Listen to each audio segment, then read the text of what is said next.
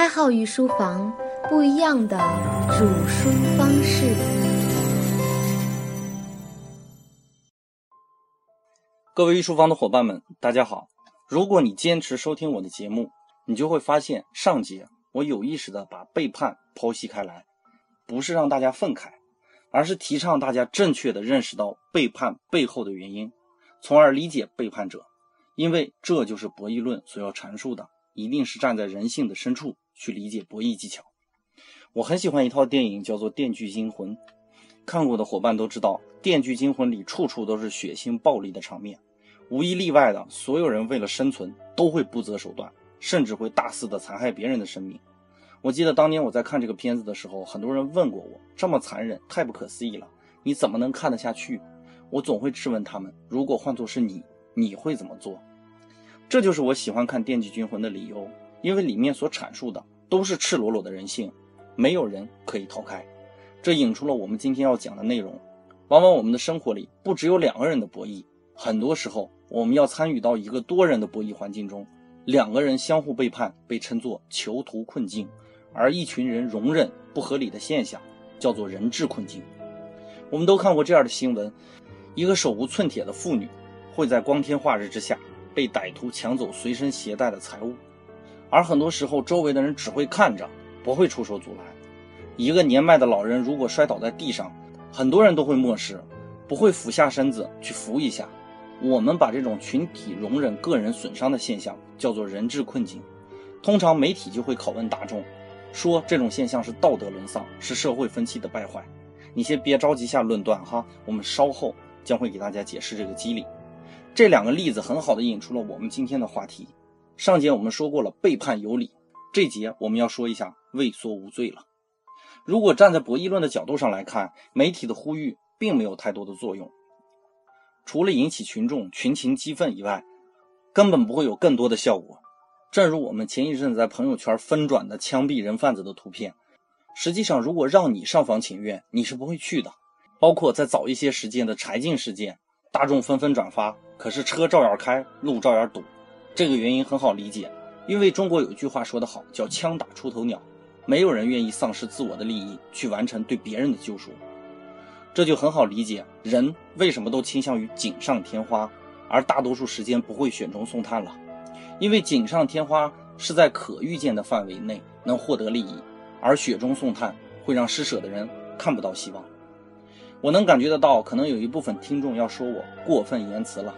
其实，如果没有参与群体性漠视事件，你就不会有这样的感觉。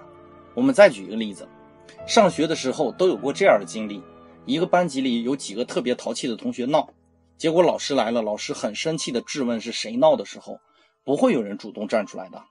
那么一节自习课就会成为所有人的政治课，所有人都要承担老师的斥责。我估计你。肯定没做过主动认错的人吧？再给大家讲个例子：苏共二十次代表大会上，赫鲁晓夫突然发布了关于个人崇拜及其后果的报告，系统的披露和批评了斯大林的错误。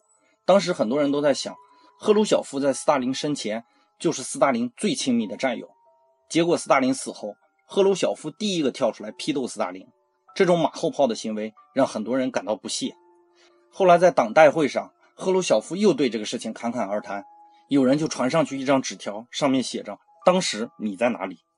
纸条的意味很明显，就是在质问赫鲁晓夫为什么不在斯大林活着的时候反对斯大林。赫鲁晓夫陷入了尴尬的境地。这种情况下，如果这张纸条被他忽略，那么必然会危言扫地。如果面对，又有什么更好的方式回答呢？这就看出赫鲁晓夫鸡贼的地方。他大声地念出纸条上的内容，然后质问所有人是谁说的，要求那个人站到台上来。人群一片寂静，没有人站出来承认。赫鲁晓夫再次确认，依然没有人回应。于是赫鲁晓夫就淡淡的回答道：“好吧，我当时就在你们的位置上。如果你不理解这个故事恐怖的部分，我解释给你听。一九三九年，斯大林还在世的时候，苏共十八次大会上，五年前的两千名党代表。”还能出席会议的仅剩三十五人，这两千人里，有一千一百人因为从事反革命活动而被逮捕。当然，后来来看，这都是莫须有的迫害。一百三十一名中央委员中有九十八人遭到清洗，五分之三的苏联红军将领，所有十一名副国防委员，所有的军区司令，最高委员会中八十名委员中的七十五名委员，无一例外的遭到了斯大林的清洗。这个故事像极了那个童话寓言：如果给猫带上铃铛，那么老鼠将不会有生命危险。但是哪只老鼠会冒着生命危险给猫带铃铛呢？传统的经济学鼻祖亚当·斯密在其传世经典《国富论》这本书也叫《国民财富的性质和原因的研究》中，这样的描述市场机制：当个人在追求自己私欲时，市场的看不见的手会导致最佳的经济后果。这句话翻译的有些拗口，我给大家解释一下。亚当·斯密的意思是，只要每个人在各自追逐利益的过程中，在这种看不见的手的引导下，追求自身利益最大化的同时，也就促进了社会和其他人的利益增长。现在再来看博弈论，动摇的就是亚当·斯密这种自由市场经济的论断。如今我们社会上经常会听到这样的声音：自由市场经济如何如何伟大，如何如何决定人类社会的总体趋势。不能否认，这种论调在一定情况下是正确的，但在特殊环境下并不好用。人群的群体萎缩是在保护自己的利益，实际上损失的是群体的共同利益。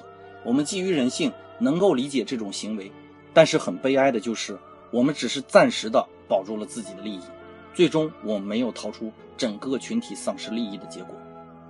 故事讲到这里，你可能有种绝望的心理，因为我们从人性出发，发现这种现象的必然性，而且我们用很多例子证明了这种现象反复的上演。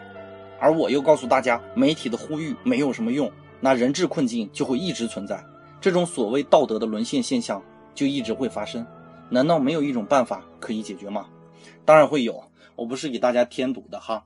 由于时间的原因，我们会在下期讲解如何破除人质困境。在节目的最后，我想聊聊评论的力量。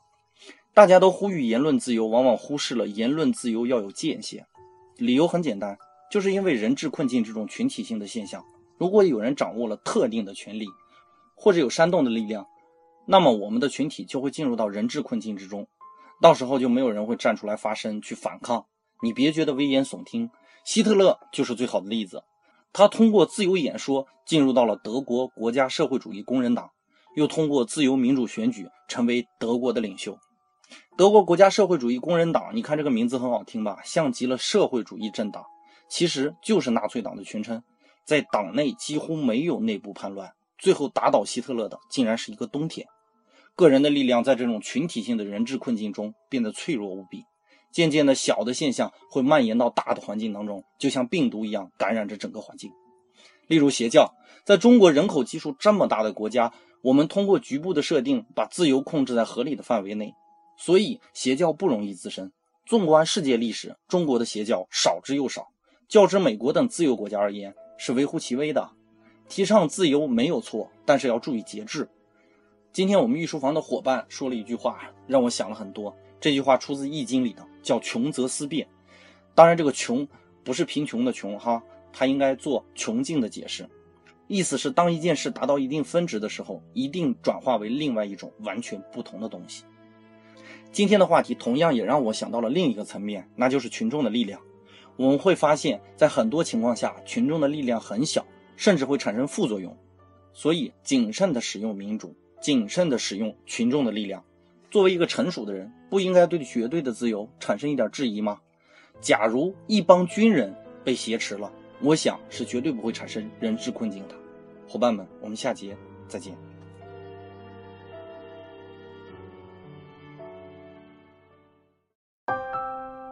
爱好与书房。不一样的煮书方式。